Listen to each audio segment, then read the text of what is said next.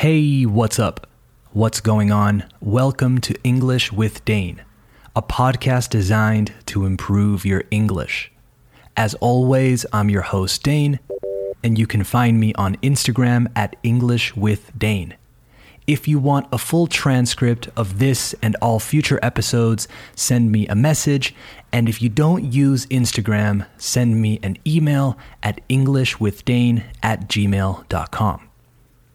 It's been a while since I've released an episode, so thank you for being patient. A lot of you reached out to me or wrote to me, um, and I just really want to say I really appreciate you listening and caring about the show. It means a lot. That said, I'm back. English with Dane is back. This is episode 94, but episode 95 will be a look back at 2020, but from an English standpoint or perspective. What I've learned from 2020, I guess, a reflection. So stay tuned for that. Episode 95 will come out, saldrá, on Thursday, Thursday the 7th. But let's talk about this episode. Today's episode is about expressions. I put up a poll, subí una encuesta, on Instagram to determine the topic, asking you to choose between expressions and vocabulary. And expressions won by a lot, por mucho. So that's what today's episode is about. So let's do it. You are listening to episode 94 of English with Dane. Hit it.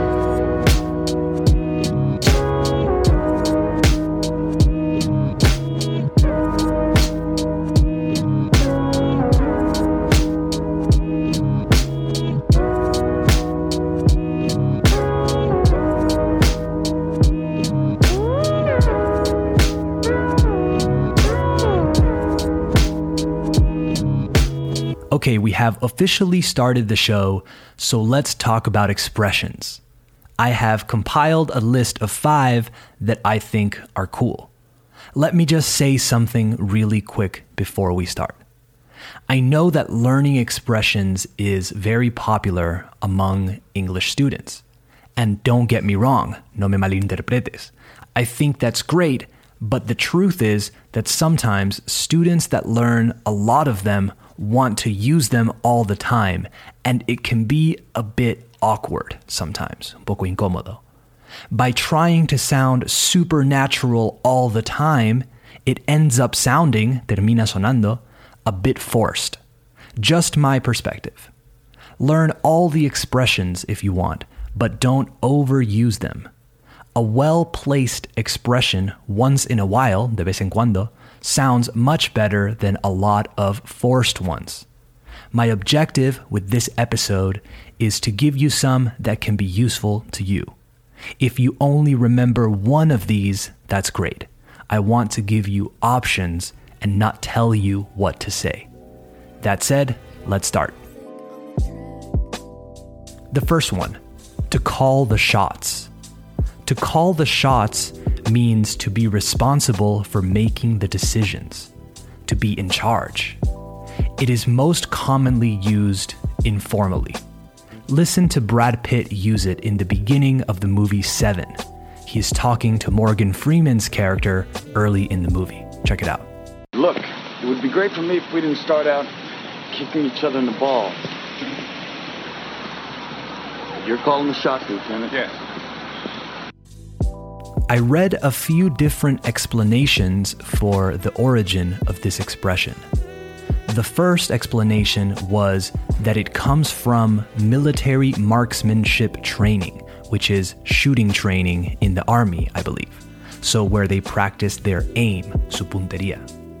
The explanation I read said that when someone hits their target, they have to call it so people know you hit it. Not a bad explanation. The other one I read, I like more. The explanation was that it comes from the world of billiards, billar. When you play, you have to say which ball you want to put in which pocket. So you have to call your shot. you say what is going to happen or announce the choice you have made and then do it. This one makes more sense to me, but I couldn't find a source, una fuente, that told me definitively. Okay, next. A low blow. A low blow is a criticism or unkind act that is unexpected and unfair, injusto.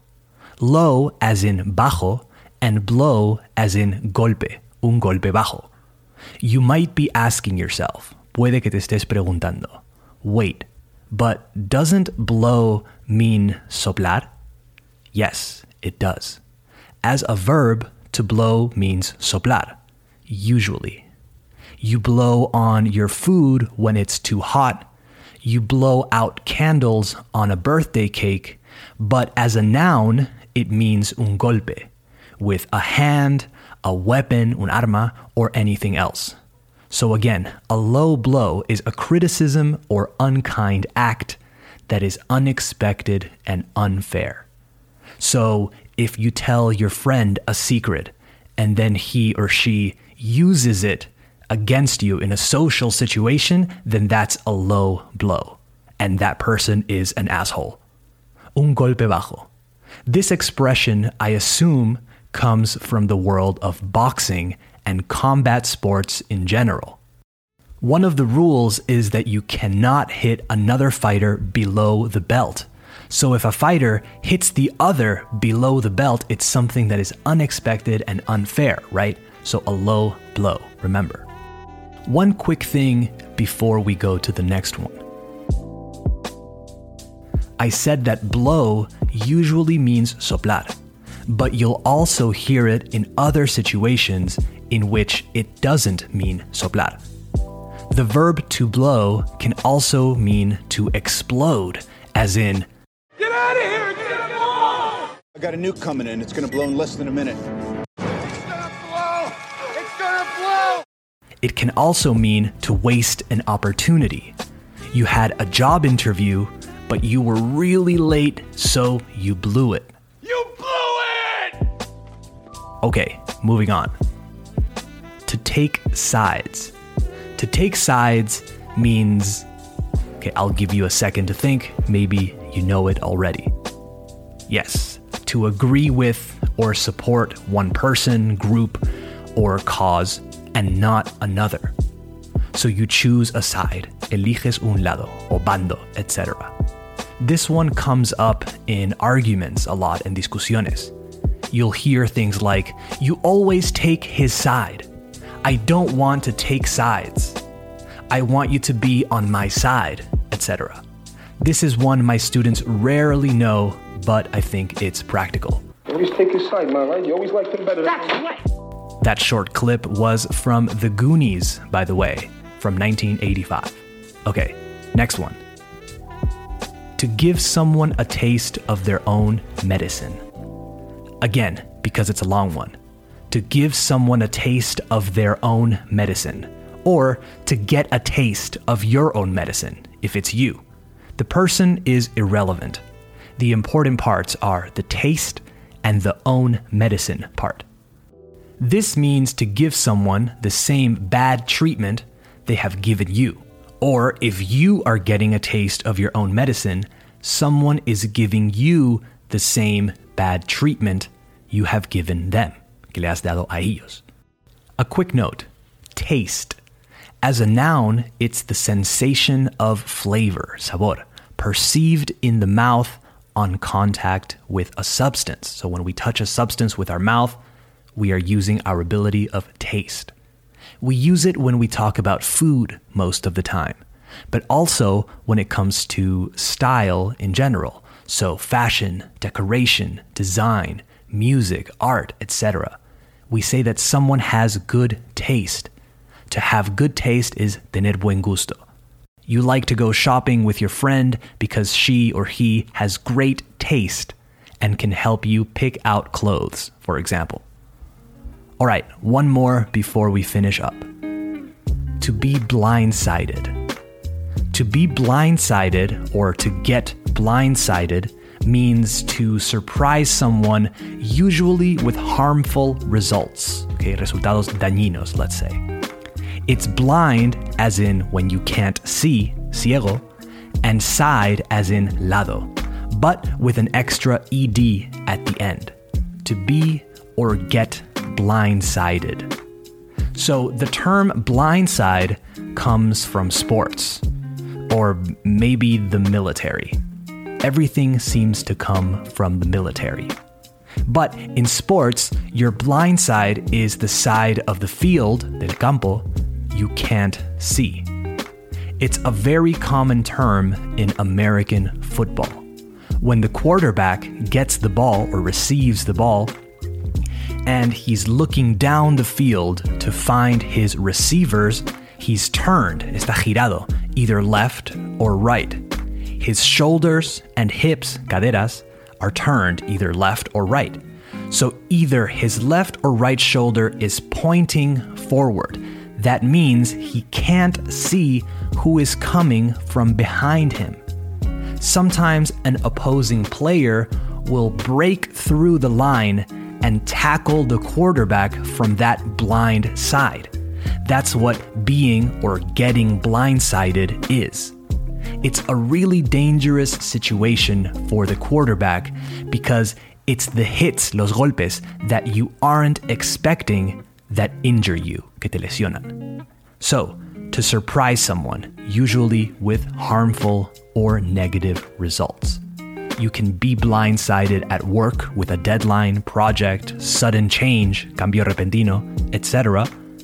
You can get blindsided in a friendship or relationship if someone has been lying to you, te ha estado mintiendo, and then comes clean or admits to the truth, etc.